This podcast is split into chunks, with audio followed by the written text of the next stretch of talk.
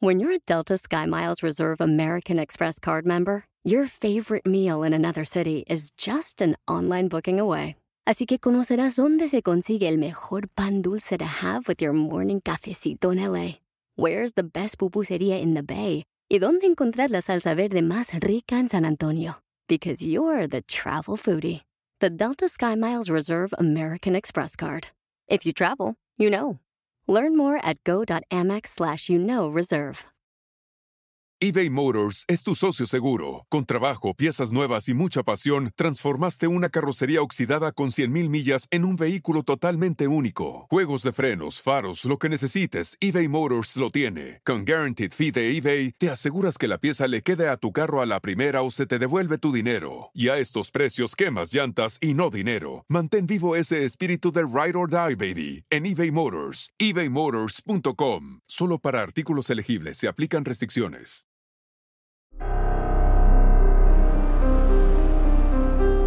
En Código Misterio encontrarás temas relacionados con energías, cuarzos, sanaciones, meditación, ovnis, fantasmas, pirámides, misterios inexplicables, culturas antiguas y continentes desaparecidos. Pero también nos remontaremos al conocimiento de nuestros ancestros para vivir una vida más sencilla pero plena. Bienvenidos.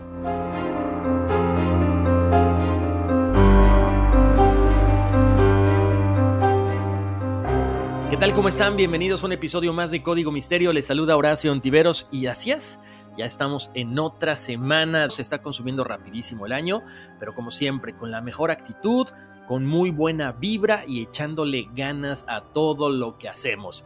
Oigan, gracias por todos los correos electrónicos que estoy recibiendo para conocer su horóscopo azteca. Ya saben que es bien sencillo, me mandan un mensajito a contacto arroba códigomisterio.com, me mandan su nombre, su fecha de nacimiento y yo les digo, bueno, cuál es el horóscopo, sus puntos buenos, sus puntos malos. ¿Por qué les digo los puntos buenos? Para que trabajemos en ellos y se hagan todavía mucho mayores.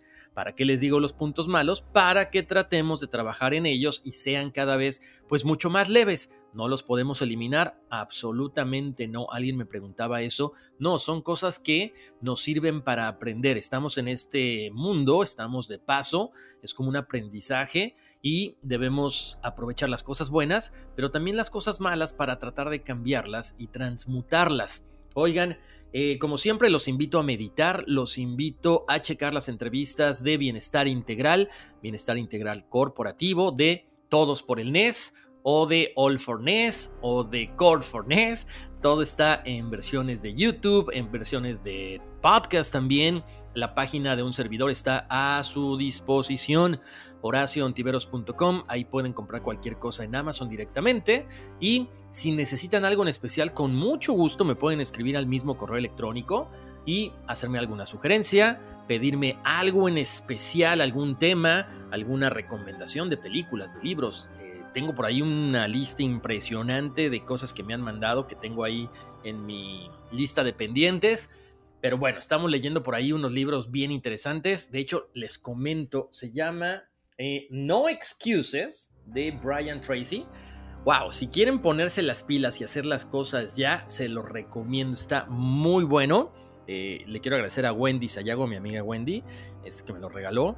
Fijo, está impresionante. Uno aprende, pues básicamente a no estar postergando las cosas. Las cosas se hacen en el momento si queremos ver resultados, hay que hacer las cosas diferente a como normalmente lo hacemos. Así que dicho esto, bueno, pues vamos a empezar con el tema de esta semana. Pero antes, por cierto, también, este, por ahí vieron unas fotos que estuve compartiendo cuando estuve en Washington, ¿sí? Me fui, eh, pues básicamente una cuestión laboral, una cuestión de vacación también. Pero me di a la tarea de ir al famoso cementerio de Arlington porque, una, quería saber pues qué era, había detrás de todo esto del soldado desconocido, ¿no? De la tumba del soldado desconocido, de la cual habla JJ Benítez en Caballo de Troya 1.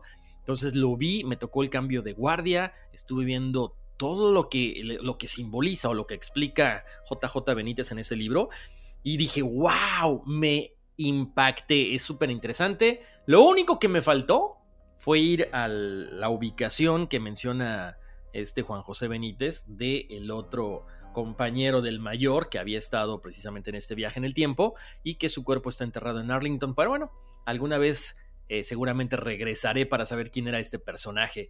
¿Qué más les puedo decir? Bueno, pues visité Capitolio, visité algunos puntos importantes y hay muchísima simbología que yo creo que se refleja muy bien en el libro de Dan Brown, The Lost Symbol, que es un libro tiene, no sé, a lo mejor unos 10 años o más, no estoy seguro. Se lo recomiendo, está súper interesante porque habla de la simbología de los masones y demás presente en Washington.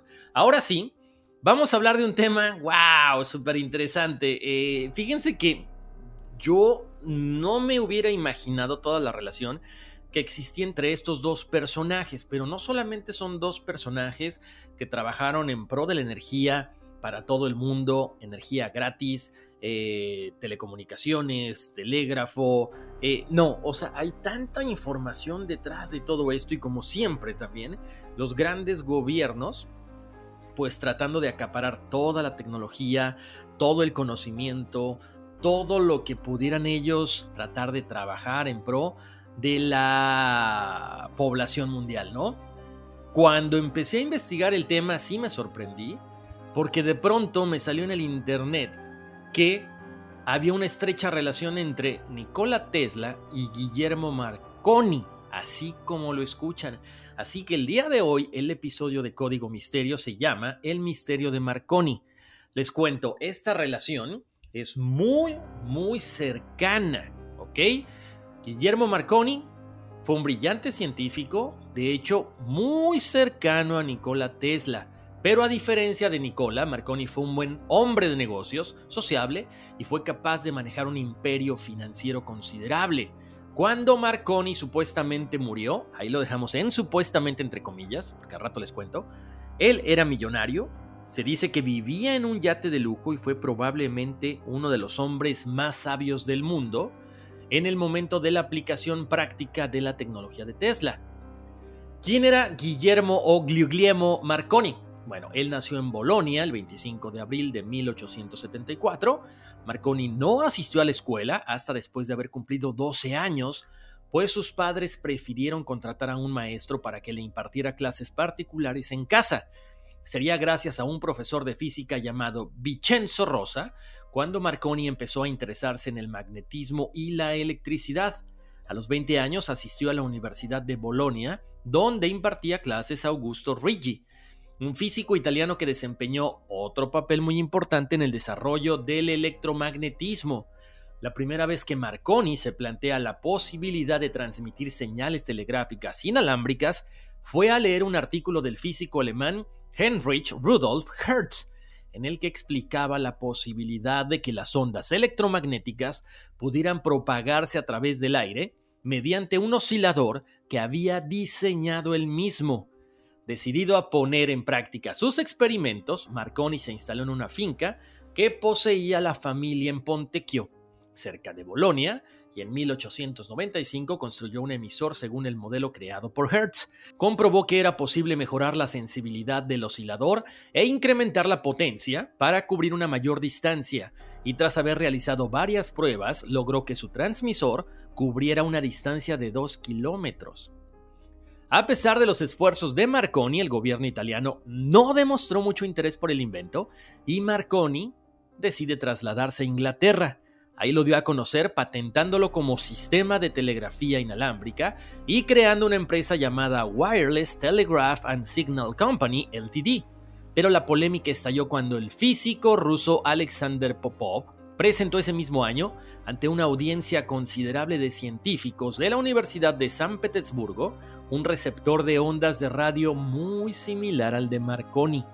Aunque parece probado que Marconi realizó su demostración días antes que la de Popov, el gobierno ruso sigue hasta el día de hoy reclamando la paternidad del invento.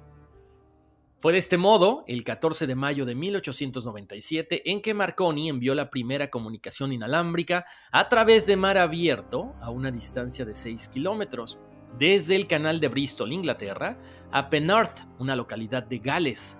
En dicho mensaje se podía leer, ¿Estás preparado? En vista del éxito de la prueba, el gobierno italiano solicitó a Marconi que regresara a su país de origen para efectuar ahí una serie de demostraciones. En otoño de 1899 y por invitación del periódico New York Herald, Marconi viajó a Estados Unidos, donde cubrió la regata internacional America Cup de Sandy Hook, que fue retransmitida a bordo del barco de pasajeros SS Ponce. Les cuento que en 1909 Guillermo Marconi fue galardonado con el Premio Nobel de Física, que compartió con el físico alemán Carl Ferdinand Braun por su contribución a las comunicaciones por radio. La empresa que fundó a principios del siglo XX jugaría un papel importante en los rescates marítimos, específicamente en uno, que es el del Titanic, el 15 de abril de 1912, y también el de Lusitania el 7 de mayo de 1915. Esto contribuyó a que la población tomara conciencia de la importancia de la radio en el caso de catástrofes de esta magnitud. En palabras del presidente de la naviera White Star, a la que pertenecía el Titanic, Joseph Brooks Ismail, que también viajaba en el barco cuando tuvo lugar el naufragio, los pasajeros del Titanic que se han salvado lo hicieron gracias a un solo hombre, al señor Marconi y su maravilloso invento. Ahora ustedes van a decir, bueno, ¿y qué tiene que ver pues, Marconi con todo lo que puede haber de código misterio y cosas sobrenaturales y fantasmas y ovnis? Tiene que ver con todo. Así como se habla de que Nikola Tesla había recibido mensajes de seres extraterrestres, pues les cuento que Marconi también. ¡Tan, tan, tan! No, no estaban locos. Aparentemente también Marconi había recibido este tipo de mensajes, como lo hizo en su momento Nikola Tesla. De hecho, también se menciona mucho que Marconi no falleció, sino que se encuentra en una ciudad escondida en América del Sur. Específicamente, les diré más adelante, ah, ¿verdad? ¿Qué dijeron? Ya les voy a contar todo. No, es poquito a poquito. Entonces, eso es lo interesante. Alguien como Guillermo Marconi, del cual habíamos escuchado que era un gran científico, que había hecho grandes avances tecnológicos, de repente nos dice que tiene que ver con toda esta cuestión de energías, con toda esta cuestión de ondas electromagnéticas provenientes de otro planeta. Así que vayan agarrándose la peluca porque en serio vamos a ir platicando de ciertas cosas que es increíble lo que él hizo y junto con los científicos que trabajaron con él, los avances que lograron son impresionantes. Importante mencionar que para muchos investigadores, para muchos estudiantes de Nikola Tesla, han puesto a Marconi al mismo nivel que Nikola. Ellos son conscientes de que Marconi realizó grandes cosas, grandes avances tecnológicos y que incluso podría haber creado o podría haber fundado en secreto una ciudad con alta tecnología, localizada en las remotas selvas del sur de Venezuela. Este científico italiano, que además se menciona fue estudiante de Tesla, estudió la teoría de la transmisión de radio con él e hizo su primera transmisión en 1895. Marconi estaba fascinado por la transmisión de energía y en 1896 recibió una patente británica y se envió una señal de 9 kilómetros a través del canal de Bristol, como les comentaba hace rato. Para 1899 se estableció con éxito una estación de radio para comunicarse con una estación francesa 31 millas a través del canal inglés. Se pensó que la curva de la superficie terrestre sería limitar la transmisión de radio a 200 millas a lo mucho, el 11 de diciembre de 1901, Marconi transmitió una señal de Podl Cornels a Terranova de San Juan a 2.000 kilómetros de distancia. Marconi sustituyó el receptor de alambre con un cohesor, un tubo de vidrio lleno de limadura de hierro que podía conducir las ondas de radio. En el momento no había una explicación científica para este fenómeno de la transmisión a larga distancia y se postuló que había una capa en la atmósfera superior de la ionosfera que reflejaba las ondas electromagnéticas. Se desató un debate complicado sobre quién inventó la radio por primera vez. Por un lado, los americanos decían que Nikola Tesla. Por el otro lado, por Europa e Italia específicamente, decían que Guillermo Marconi o Guglielmo Marconi. Eso sí, los dos fueron pioneros en el desarrollo de la comunicación por radio y como les decía, también fueron pioneros en decir que habían recibido señales de radio de extraterrestres. A ver, el primero que comenta esto fue Nikola Tesla, ya lo habíamos platicado en el episodio número uno de Código Misterio. Esto fue comentado en un artículo titulado Hablando con los planetas para Collins Weekly en 1901, donde Tesla afirmó que recibió señales extrañas mientras experimentaba con la radio en su laboratorio en Colorado Springs en 1899. Y menciona esto. Incluso ahora, a veces, puedo recordar vívidamente el incidente y ver mi aparato como si estuviera realmente delante de mí, escribió Tesla.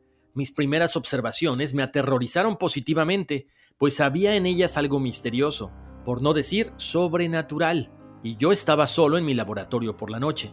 Pero en ese momento la idea de que estas perturbaciones fueran señales controladas inteligentemente aún no se me había presentado. Pasó algún tiempo después cuando me vino a la mente la idea de que las perturbaciones que había escuchado podían deberse a un control inteligente, continuó Tesla.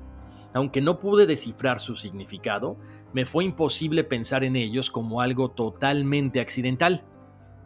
Crece constantemente en mí la sensación de haber sido el primero en escuchar el saludo de un planeta a otro.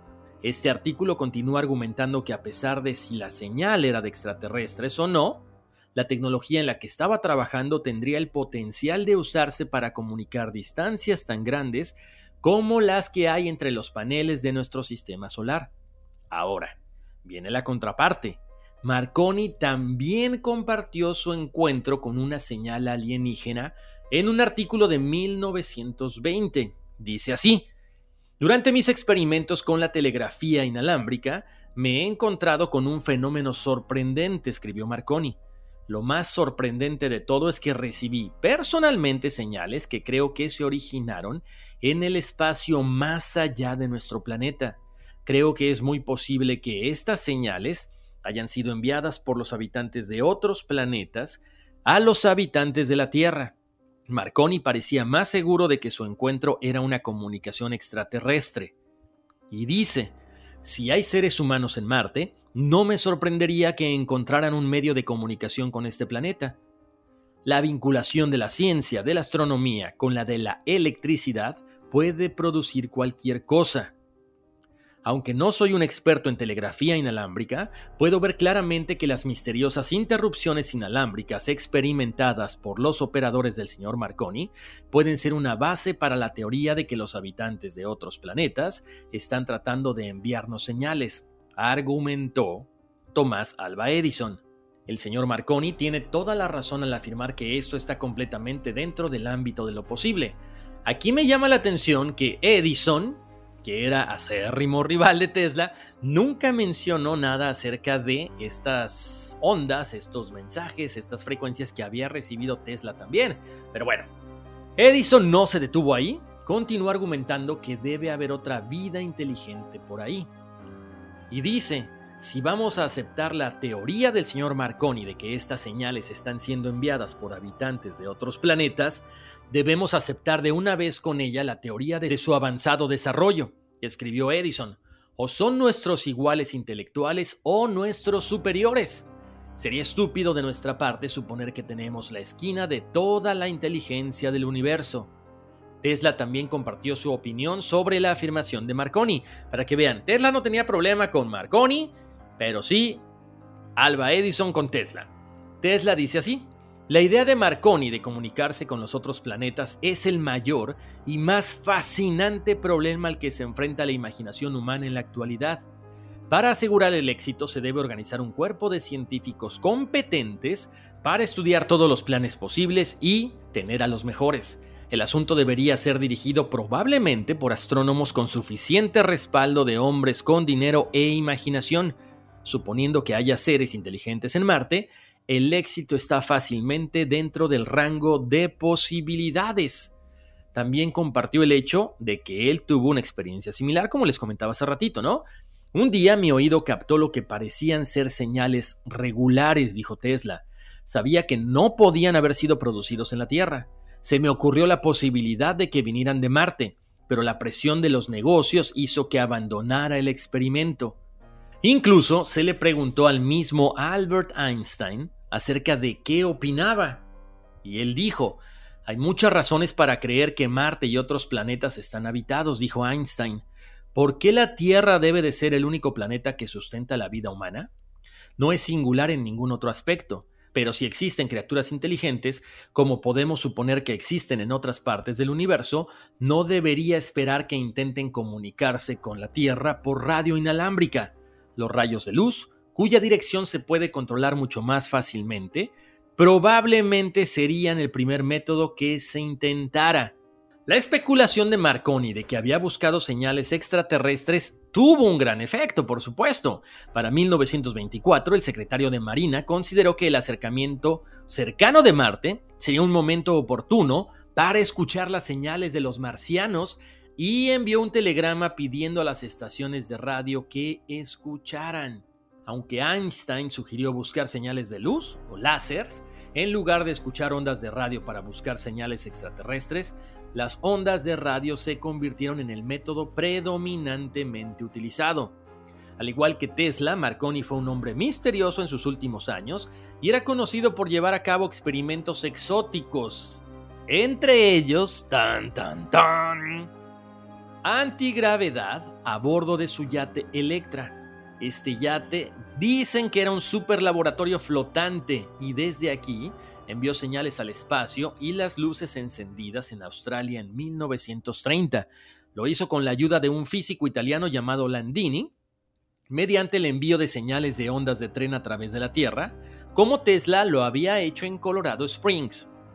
Junio de 1936, Marconi mostró al dictador fascista italiano Benito Mussolini un dispositivo de cañón de ondas que podía ser utilizado como arma defensiva. A ver, Aquí hay algo bien interesante, porque estamos hablando básicamente del rayo de la muerte que se le acredita a Nikola Tesla. Aquí ya me queda la duda.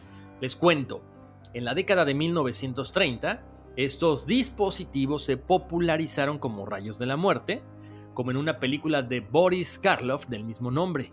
Marconi demostró el rayo una tarde en una carretera muy transitada al norte de Milán. Mussolini había pedido a su esposa Rachel que transitara en la misma carretera, precisamente como a eso de las 3.30 de la tarde. Con este dispositivo, Marconi hizo que los sistemas eléctricos en todos los coches, incluyendo en el de la esposa de Mussolini, no funcionaran por lo menos media hora. El chofer, los otros conductores revisaban las bombas de combustible, bujías, todo, y no entendían por qué los automóviles no se movían. Minutos después, todos los coches arrancaron como si nada. Rachel Mussolini publicó más tarde este hecho en su autobiografía. Por supuesto, Mussolini quedó bastante satisfecho con el invento de Marconi. Sin embargo, se dice que el Papa Pío XI Conoció todos los secretos acerca de estos rayos de la muerte, rayos paralizantes, y tomó medidas para que esta investigación fuera suspendida. De acuerdo a los seguidores de Marconi, ahí es cuando Guillermo finge su propia muerte cuando toma su yate rumbo a América del Sur en 1937. Como les decía, Marconi no hizo estas cosas solo. Tenía un gran número de científicos a su lado Pero eso lo vamos a platicar después de la pausa comercial. Regresamos rapidísimo.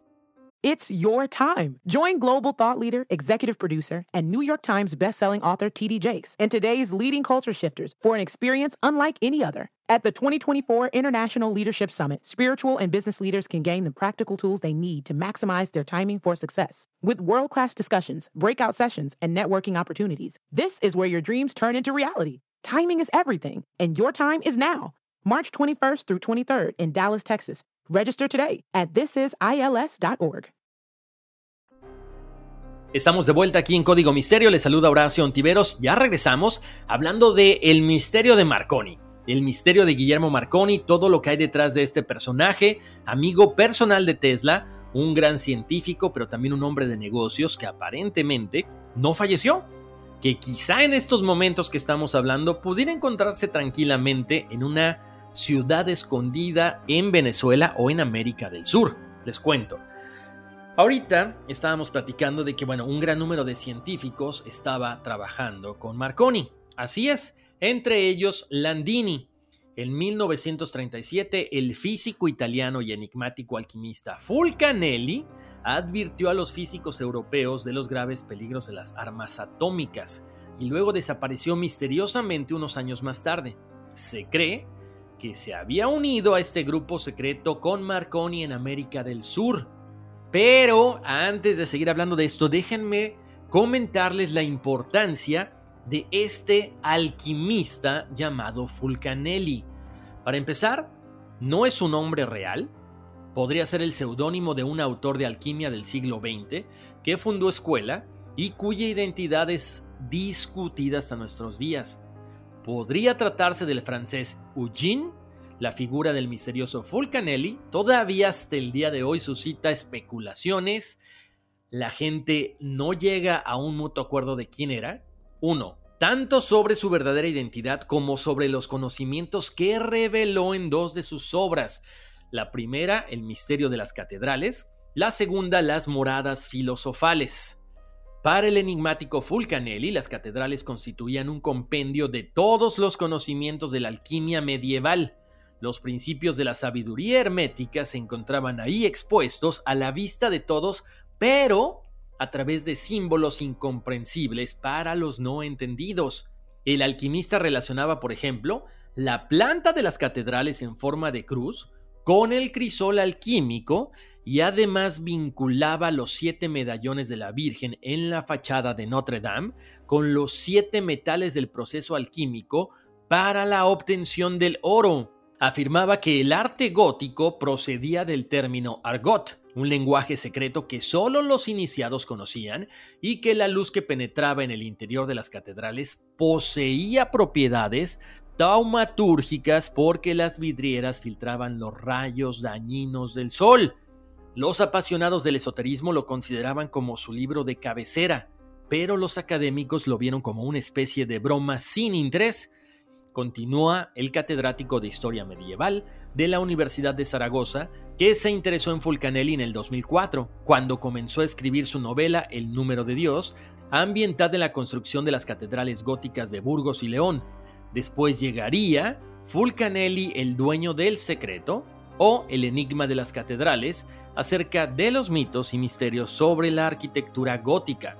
Ellos decían, la clave está en que nos enseña a leer el arte gótico en general y las fachadas de la Catedral de Notre Dame de París en particular, utilizando la rica simbología de la alquimia. De hecho, nos obliga a preguntarnos cuánto de ese saber hermético manejaron los maestros constructores del gótico y dónde lo obtuvieron, explica el escritor.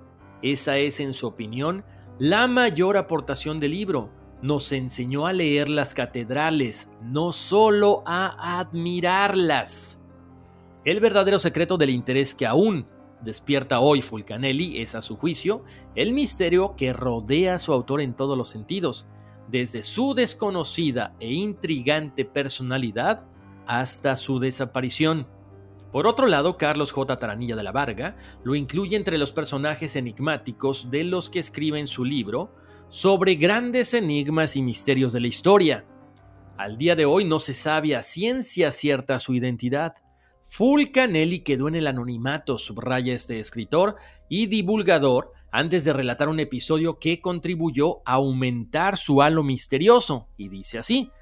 En el libro El retorno de los brujos, o también conocido como El amanecer de los magos, se recoge un episodio supuestamente ocurrido en 1937, en el que el científico Jacques Berger creyó tener excelentes razones para creer que se hallaba en presencia de Fulcanelli, Berger trabajaba entonces como ayudante del científico pionero en la investigación nuclear, André Hellbronner, en un laboratorio de ensayos de la Sociedad del Gas de París, cuando un misterioso personaje le advirtió de los peligros de la energía nuclear.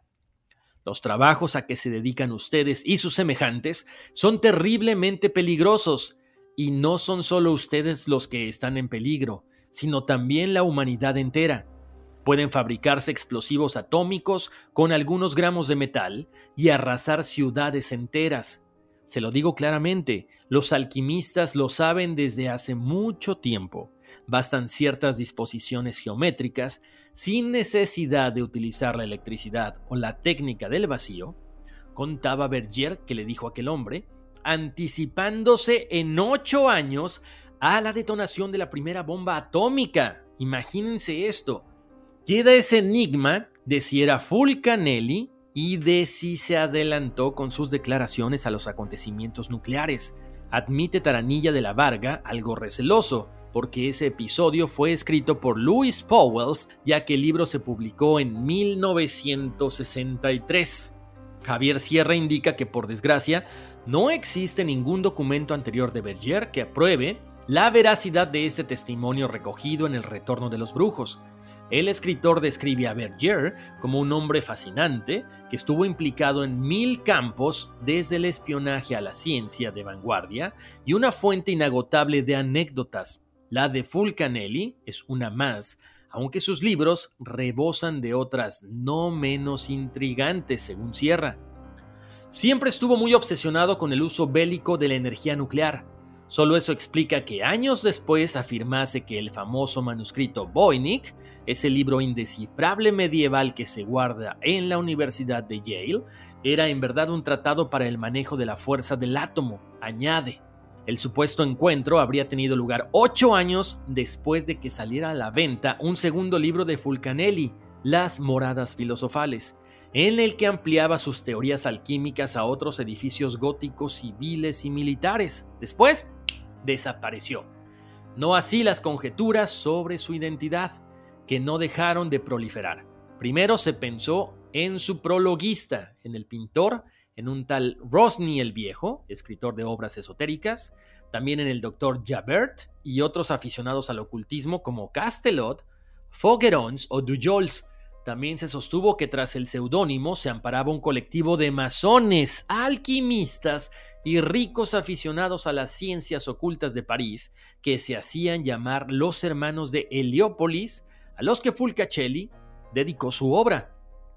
Los únicos que le conocían, Cancelier y Champagne, sostenían lacónicamente que se trataba de un aristócrata de mediana edad, cuya fortuna había estado a las puertas de descubrir la piedra filosofal, relata Taranilla de la Varga en su libro. Las especulaciones lo llevaron hasta Sevilla, donde varios discípulos dijeron haberlo visto en los años 50, con una apariencia mucho más joven de la que correspondería a su edad, debido a que había comprobado los efectos del elixir de la larga vida, de la eterna juventud. Allí lo situó José Luis Corral en su novela Fulcanelli, el dueño del secreto, vinculando al misterioso alquimista con el barrio sevillano de Heliópolis.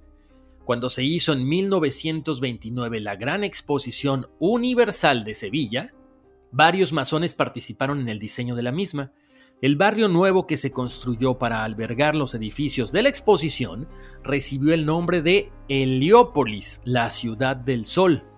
Nombre extraño y ajeno por completo a Sevilla, así lo explica Corral.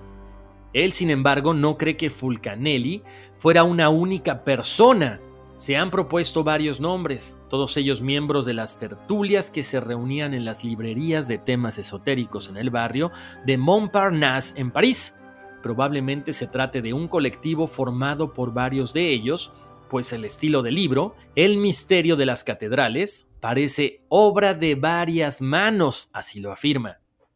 Ahora, también para Javier Sierra, quizá la clave se esconde en el propio seudónimo de Fulcanelli, y en esa primera edición del Misterio de las Catedrales de 1926, de la que se conserva un ejemplar en la Biblioteca Nacional de Francia, en París, y media docena de ejemplares más en manos de particulares o bibliotecas masónicas, el escritor explica que con las letras de su nombre se puede armar una misteriosa frase en francés, Le coup final, el escudo final, y en la edición original de 1926, nada más, no en las otras, figura un escudo con otra misteriosa frase, Uber Campa Agna, que curioso, que el nombre completo de Julian Champagne, uno de los eternos candidatos a ser Fulcanelli, este artista bohemio y ocultista de París de principios del siglo XX, fuera Julian Hubert Champagne. Hubert Campa Agna, pronunciado a la francesa y rápido, recuerda ese nombre. Eso se le llama cábala fonética, algo que aparece repetidamente en el libro El misterio de las catedrales. Para 1999, Jacques Dares causó un gran revuelo al sacar a la luz un manuscrito presuntamente escrito por Fulcanelli titulado Finis Gloriae Mundi, como el célebre cuadro de Juan de Valdés Leal. Surgieron muchas dudas, algunas razonables en opinión de Sierra, porque ese libro, citado por Fulcanelli, nunca se publicó durante la vida de este. Tras leer lo que se ha publicado después sobre él, el escritor considera que no es improbable que sean notas incompletas del mismo autor del Misterio de las Catedrales y las Moradas Filosofales. José Luis Corral discrepa. Mi opinión es que Fulcanelli, fuera quien fuese, no es el autor de este libro, sino alguien que aprovechó el nombre para intentar seguir atesorando éxito que no lo logró. La identidad de Fulcanelli nunca se ha aclarado, probablemente porque nunca se ha abordado una investigación en serio al respecto, a juicio de Corral. Ahora sí, después de haber escuchado y entendido la importancia de este personaje, Fulcanelli, en la parte de la alquimia, vamos a seguir platicando acerca de estos científicos europeos que se unieron aparentemente a Guillermo Marconi en América del Sur. Se dice que eran 98 y que aparentemente construyeron una ciudad, escuchen bien, en un cráter volcánico en las selvas del sur de Venezuela. En esta ciudad secreta se financió, gracias a la riqueza de Marconi, todo el trabajo de energía solar, energía cósmica y la lucha contra la gravedad. Trabajaron en secreto al margen de las naciones del mundo construyeron motores de energía libre y aeronaves de última generación en forma de disco, con una forma giroscópica antigravedad. O si estamos hablando de lo que actualmente conocemos como ovnis. ¿Se imaginan que estos 98 científicos junto con Marconi hayan creado estos ovnis? O sea que se confirmaría que somos nosotros, pero de otro tiempo, la gente habla acerca de este acontecimiento, de este proyecto, como algo para traer paz universal y bien común para toda la humanidad, entendiendo que el resto del mundo ha estado bajo el control de las compañías energéticas multinacionales, los banqueros, el complejo militar industrial, la industria del petróleo, y se pensó con este proyecto traer paz, tecnología limpia y ecológica para el mundo. En América del Sur se comenta que esta historia es un tema recurrente entre ciertos grupos metafísicos. Dice el escritor francés Robert Charroux en el libro Los Misterios de los Andes que Mario Rojas Avendaño investigó una ciudad subterránea en los Andes que comunica a Caracas y Santiago y llegó a la conclusión de que definitivamente esta historia es real. Avendaño fue contactado posteriormente por un hombre llamado Narciso Genovés. Escuchen con mucha atención, porque Narciso aparentemente había sido un estudiante de Guillermo Marconi y fue profesor de física en una escuela secundaria de Baja California, México. Este personaje era italiano y afirmó, entre muchas otras cosas, haber vivido años en la ciudad subterránea de los Andes en algún momento a finales de 1950, escribió un libro titulado Mi viaje oscuro a Marte. Este libro nunca fue publicado en inglés, no sabemos por qué, lo que sí hubo varias ediciones en español, portugués e italiano. Este personaje, Narciso Genovés, tiene por ahí una entrevista en el internet, en YouTube, y dice que bueno, él estuvo en esta ciudad que había sido construida con grandes recursos financieros bajo tierra y tenía las mejores instalaciones de investigación que cualquier otro centro de investigación en el mundo, al menos en ese momento.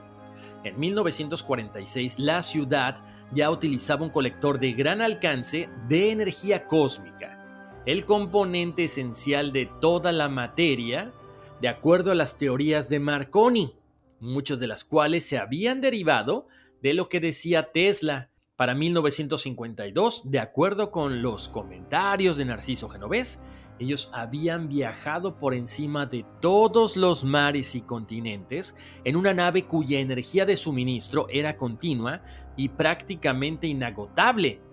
Alcanzaron velocidades de medio millón de kilómetros por hora y resistieron las presiones enormes, cerca del límite de la resistencia de las aleaciones que componían a la nave. El problema era para reducir la velocidad en el momento adecuado. De acuerdo con Narciso Genovés, la ciudad se encuentra en el fondo de un cráter, bajo tierra y es totalmente autosuficiente. Pues estamos hablando que a lo mejor es Agartha o una de tantas entradas a la tierra hueca.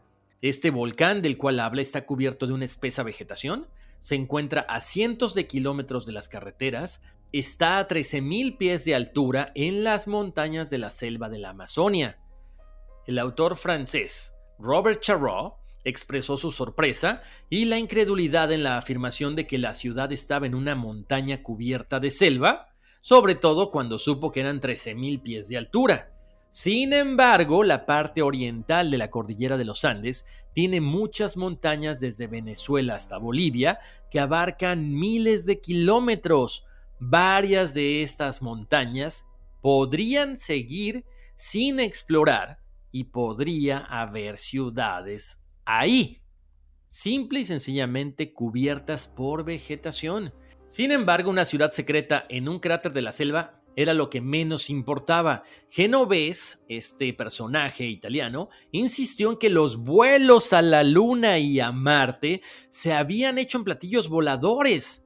Afirmó que una vez que la tecnología había sido conquistada, era muy fácil hacer el viaje a la Luna, que se hacía en un par de horas, o a Marte en varios días. Con esto que menciona Narciso Genovés nos queda la duda. Cuando estamos hablando de que estos científicos llegaron hasta Venezuela y fundaron esta ciudad, es que también se menciona mucho a los nazis, a estos alemanes que tenían tantos avances tecnológicos y que incluso también llegaron a América del Sur. Hay que recordar que aparentemente un batallón de soldados alemanes escapó en submarinos en los últimos días de la Segunda Guerra Mundial desde la Antártida a América del Sur. ¿Es posible entonces que los alemanes puedan tener toda esta tecnología en ciudades en las remotas selvas de América del Sur también? Bueno, ahí nos queda la duda. De hecho, una serie de historiadores militares como el coronel Howard Buchner, autor de Los secretos de la Santa Lanza, sostienen que los alemanes ya habían creado las bases de la reina Maud frente a Sudáfrica durante la guerra. Posteriormente, los submarinos alemanes, en más de 100 informes, acuérdense, tomaron a científicos importantes, aviadores y políticos para la fortaleza final de la Alemania nazi. Dos de estos submarinos se entregaron en la Argentina tras meses después de la guerra. Para 1947 la Marina de los Estados Unidos invadió la Antártida, sobre todo la Reina Maud, con el almirante Byrd al mando. Y lo que sucedió es lo que hemos platicado anteriormente en el misterio de la Antártida. Los estadounidenses fueron derrotados, los portaaviones sufrieron daños porque unas naves muy similares a los ovnis los atacaron con rayos. Por otro lado, según el libro La crónica de Akakor, publicado por primera vez en alemán por el periodista Karl Brugger, un batallón alemán se había refugiado en una ciudad subterránea en la frontera de Brasil y Perú. Brugger, un periodista alemán que vivió en Manaus, fue asesinado en el suburbio de Río de Janeiro de Ipanema en 1981. Su guía, Tatún Canara, pasó a convertirse en guía de Jacques Cousteau en la parte superior del Amazonas. Quizá estas ciudades secretas de América del Sur, la fabricación de los platillos voladores tanto por parte de los alemanes como por parte de estos científicos que están con Guillermo Marconi, suena como a ciencia ficción, bueno, no sabemos, a lo mejor ahí hay algo que no hemos comprendido todavía. ¿Cuál es la verdad? No la sabemos. ¿Será que en verdad Marconi con estos científicos crearon estas naves, estos artefactos de forma discoidal que son capaces de volar a miles de kilómetros de distancia y a cientos de kilómetros en velocidad? No lo sabemos, pero con todo lo que hemos platicado el día de hoy ya nos queda la duda. ¿Será que Guillermo Marconi no falleció? ¿Que se refugió en esta tierra hueca o crearon esta nueva ciudad en el fondo de un volcán con estos 98 científicos? ¿Será que entonces ellos han creado todas estas naves que no vienen de otros planetas, sino simple y sencillamente de la intratierra, de el intramundo? No lo sé, pero este tema me dejó pensando muchísimo acerca de muchas cosas. Si hemos sido capaces de llegar a Marte, si podemos llegar a la Luna en un par de horas, qué cosas que estamos escuchando en estos momentos son reales, qué cosas de las que nos han dicho son ciencia ficción, no lo sabemos, pero es algo alucinante. Como siempre, quiero saber qué opinan ustedes acerca del el misterio de Marconi. ¿Será que sigue vivo? ¿Será que él creó toda esta tecnología? ¿O será que simple y sencillamente una historia más? ¿Una leyenda urbana que se habla mucho? ¿Serán estos alquimistas precisamente un grupo que ha tratado de mantener toda esta información clasificada? Como siempre, los invito a que me escriban, que compartan sus ideas en contacto arroba códigomisterio.com, chequen las redes sociales en Facebook y en Instagram, Código Misterio, y descarguen el podcast en las plataformas de audio favorita. No nos despedimos porque más adelantito tenemos otro episodio con las conversaciones misteriosas, donde vamos a platicar acerca de cuál es el horóscopo azteca de todas esas personas que me están escribiendo a contacto arroba códigomisterio.com. Recuerden, mándenme su nombre, su fecha de nacimiento y yo les digo cuál es su horóscopo. Les mando abrazos, bendiciones, buenos deseos y vámonos, que aquí espantan. Across America, BP supports more than 275,000 jobs to keep energy flowing. Jobs like building grid-scale solar energy in Ohio and producing gas with fewer operational emissions in Texas. It's and, not or. See what doing both means for energy nationwide at bp.com slash investing in America.